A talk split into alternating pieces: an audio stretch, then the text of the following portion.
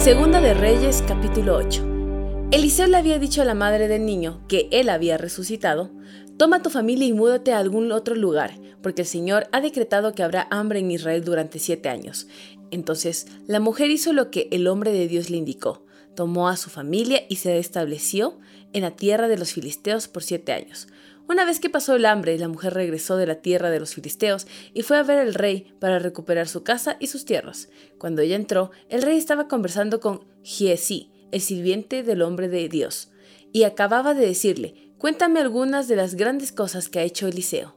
Cuando Giesi estaba relatándole al rey la ocasión en que Eliseo le había devuelto la vida a un niño, en ese preciso instante la madre del niño entró para presentarle al rey la petición de su casa y de sus tierras. Mire, mi señor, el rey, exclamó Giesi, ella es la mujer y este es su hijo, el que Eliseo volvió a la vida. ¿Es cierto? le preguntó el rey, y ella contó la historia. Entonces el rey dio instrucciones a uno de sus funcionarios para que la mujer recuperara todo lo que había perdido, incluso el valor de todos los cultivos que se habían cosechado durante su ausencia. Luego Eliseo fue a Damasco, la capital de Aram, donde el rey ben estaba enfermo. Cuando alguien informó al rey que el hombre de Dios había llegado, el rey le dijo a Hazael, llévale un regalo al hombre de Dios, luego dile que le pregunte al Señor, ¿voy a recuperarme de esta enfermedad? Entonces Hazael cargó 40 camellos con los mejores productos de Damasco para regalarle a Eliseo. Fue a verlo y le dijo, tu siervo Ben Hadad, rey de Aram, me ha enviado a preguntarte, ¿voy a recuperarme de esta enfermedad? Eliseo contestó, ve y dile, ciertamente te recuperarás pero la verdad es que el Señor me ha mostrado que morirá. Eliseo se quedó mirando a Hazael, tan fijamente que Hazael se sintió incómodo. Entonces el hombre de Dios se puso a llorar. ¿Qué pasa, mi señor? le preguntó Hazael. Yo sé las cosas terribles que tú le harás al pueblo de Israel, contestó Eliseo. Quemarás sus ciudades fortificadas, matarás a sus muchachos a filo de espada, estrellarás a sus niños contra el suelo y abrirás el vientre a sus mujeres embarazadas. Entonces Hazael le dijo, ¿Cómo podría un don nadie como yo hacer cosas tan grandes como esas? Eliseo le contestó, El Señor me ha mostrado que tú serás rey de Aram. Cuando Hazael se despidió de Eliseo y regresó, el rey le preguntó, ¿Qué te dijo Eliseo? Me dijo que es seguro que te recuperarás, contestó Hazael. Ahora bien, al día siguiente, Hazael agarró una manta, la empapó en agua y se la puso al rey sobre la cara hasta que murió. Entonces Hazael pasó a ser el siguiente rey de Aram. Joram, hijo del rey Josafat de Judá, comenzó a gobernar Judá durante el quinto año del reinado de Joram, hijo de Acab, rey de Israel. Joram tenía 32 años cuando subió al trono y reinó en Jerusalén ocho años. Sin embargo, siguió el ejemplo de los reyes de Israel y fue tan perverso como el rey Acab, porque se había casado con una de las hijas de Acab. Así que Joram hizo lo malo a los ojos del Señor. El Señor no quiso destruir a Judá, porque le había prometido a su siervo David que sus descendientes seguirían gobernando, brillando como una lámpara por siempre. Durante el reinado de Joram, los edomitas se rebelaron contra Judá y coronaron a su propio rey. Entonces Joram marchó con todos sus carros de guerra a atacar la ciudad de Zair. Los edomitas rodearon a Joram y a los comandantes de sus carros de guerra, pero él los atacó de noche, al abrigo de la oscuridad. Sin embargo, el ejército de Joram lo abandonó y los soldados huyeron a sus casas. Así que Edom ha sido independiente de Judá hasta el día de hoy. La ciudad de Libna también se rebeló por ese mismo tiempo. Los demás acontecimientos del reinado de Joram y todo lo que hizo están registrados en el libro de la historia de los reyes de Judá. Cuando Joram murió, lo enterraron con sus antepasados en la ciudad de David. Luego, su hijo, Ocosías, lo sucedió en el trono. Ocosías, hijo de Joram, comenzó a gobernar Judá durante el año 12 del reinado de Joram, hijo de Acab, rey de Israel. Ocosías tenía 22 años cuando subió al trono y reinó en Jerusalén un año. Su madre se llamaba Atalía y era nieta del rey Omri, de Israel. Ocosías siguió el mal ejemplo de la familia del rey Acab. Hizo lo malo a los ojos del Señor, igual que la familia de Acab, pues eran parientes políticos.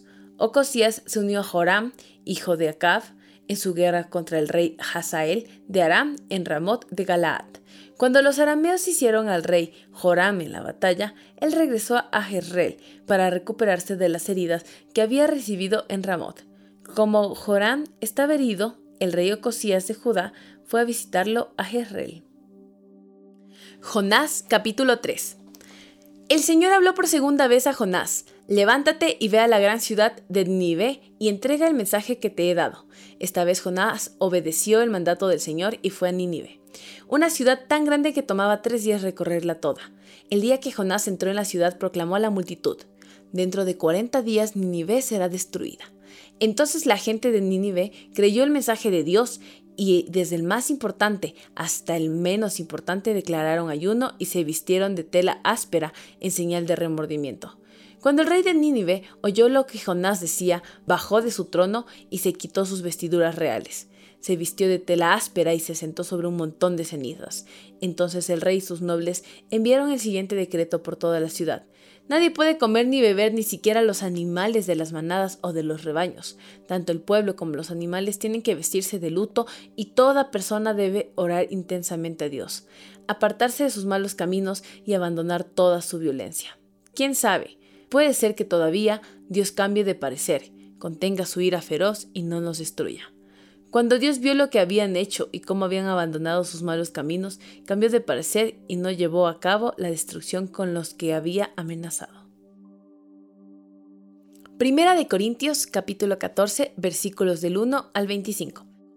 Que el amor sea su meta más alta, pero también deberían desear las capacidades especiales que da el Espíritu, sobre todo la capacidad de profetizar, pues si alguien tiene la capacidad de hablar en lenguas, le hablará solamente a Dios, dado que la gente no podrá entenderle.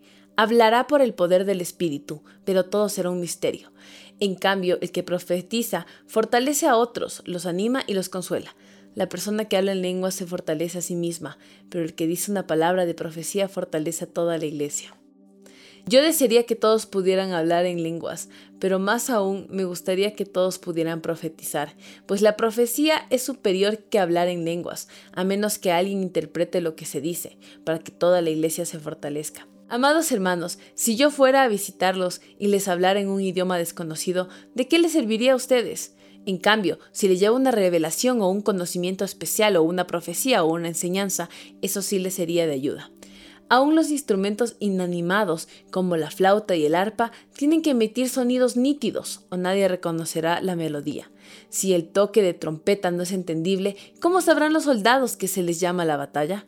Lo mismo ocurre con ustedes. Si hablan a la gente con palabras que no entienden, ¿cómo podrían saber lo que ustedes dicen? Sería igual que hablarle al viento.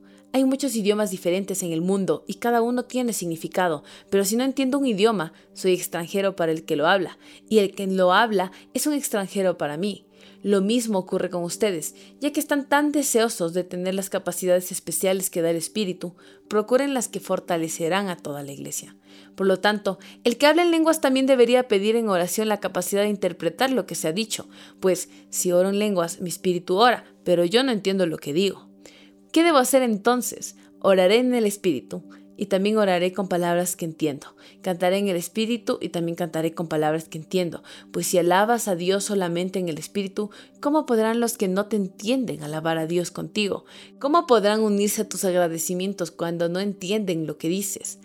Tú darás gracias muy bien, pero eso no fortalecerá a la gente que te oye. Yo le agradezco a Dios que hablo en lenguas más que cualquiera de ustedes, pero en una reunión de la iglesia para ayudar a otros Preferiría hablar cinco palabras comprensibles que diez mil palabras en un idioma desconocido.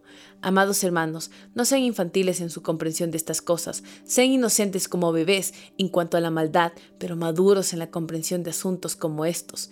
En las escrituras está escrito, Hablaré a mi propio pueblo en idiomas extraños y mediante labios de extranjeros, pero aún así no me escucharán, dice el Señor. Así que, como ven, el hablar en lenguas es una señal no para los creyentes, sino para los incrédulos.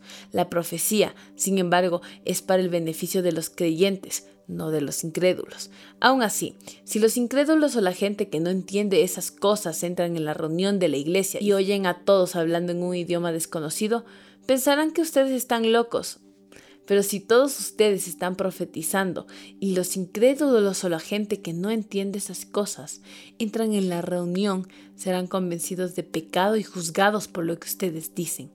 Al escuchar, sus pensamientos secretos quedarán al descubierto y caerán de rodillas y adorarán a Dios declarando, en verdad, Dios está aquí entre ustedes.